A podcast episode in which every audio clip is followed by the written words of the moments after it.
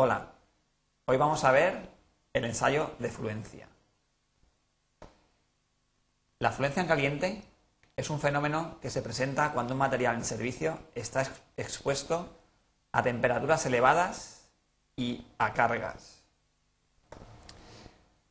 La deformación experimentada se denomina fluencia en caliente, en inglés creep, y se define como la deformación permanente y dependiente del tiempo de los materiales cuando están sometidos a una tensión constante.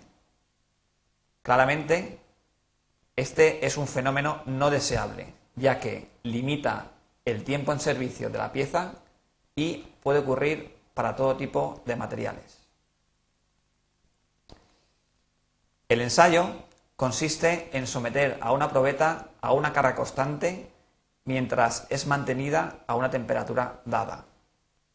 Como podéis observar en el gráfico, es un ensayo muy sencillo, simplemente sirve de, eh, consiste en colocar un peso sobre una probeta y calentarla mediante un horno a una temperatura determinada. El ensayo se evalúa de la siguiente manera.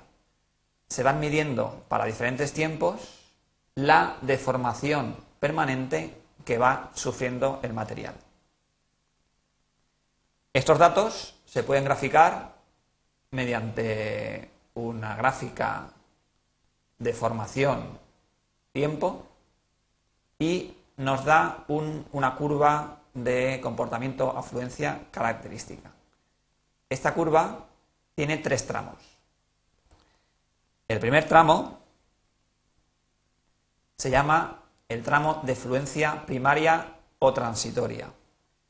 En este tramo la velocidad de fluencia es decreciente, vemos que la curva va perdiendo pendiente y es debido a que el material está experimentando un aumento de su resistencia a la fluencia debido a el fenómeno de endurecimiento por deformación. El siguiente tramo es el tramo de fluencia secundaria o estacionaria. Esta es la etapa más larga.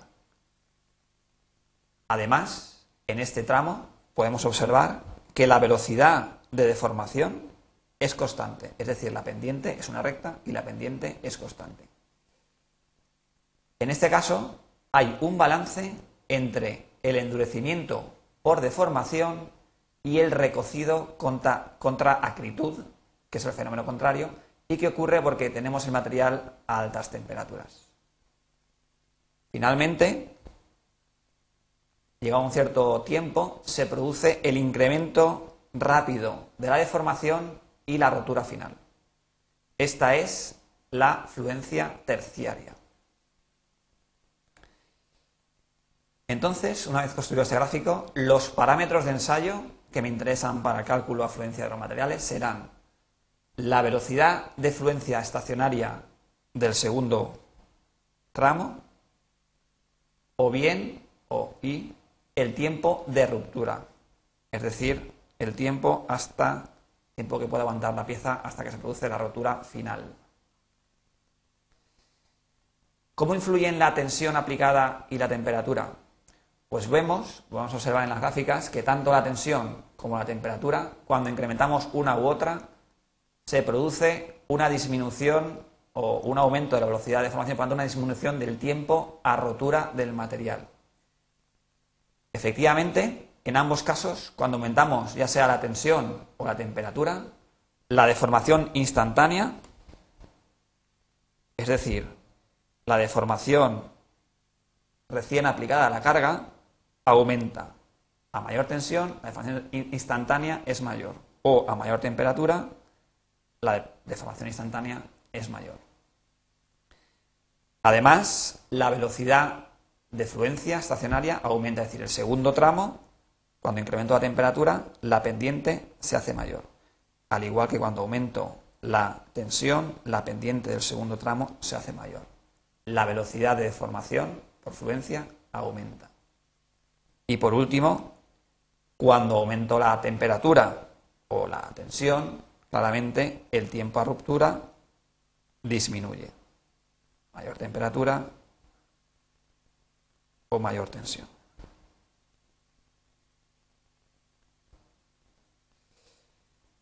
Se ha comprobado experimentalmente que hay unas relaciones entre la velocidad de fluencia en el tramo secundario y la tensión aplicada y la temperatura. En primer lugar, con respecto a la tensión, se ha comprobado que la velocidad de formación es igual a una constante que depende del material por la tensión aplicada elevado a otra constante que depende del material.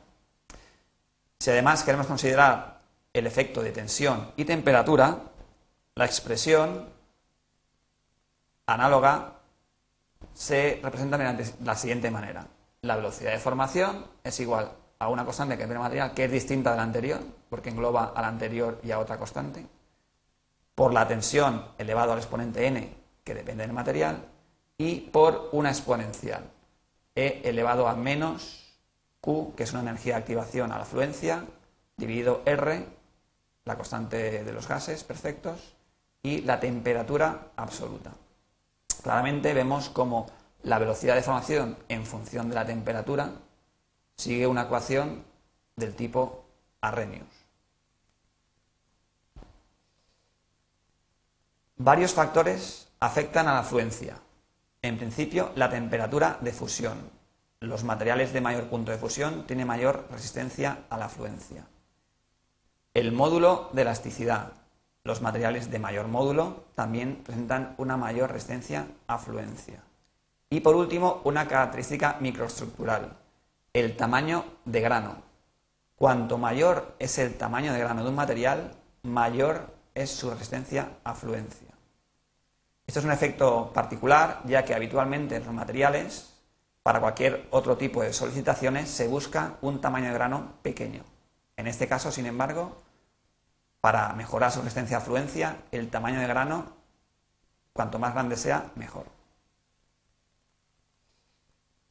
Como conclusiones, diremos que el ensayo de fluencia nos permite caracterizar la resistencia de los materiales sometidos a cargas constantes a elevadas temperaturas.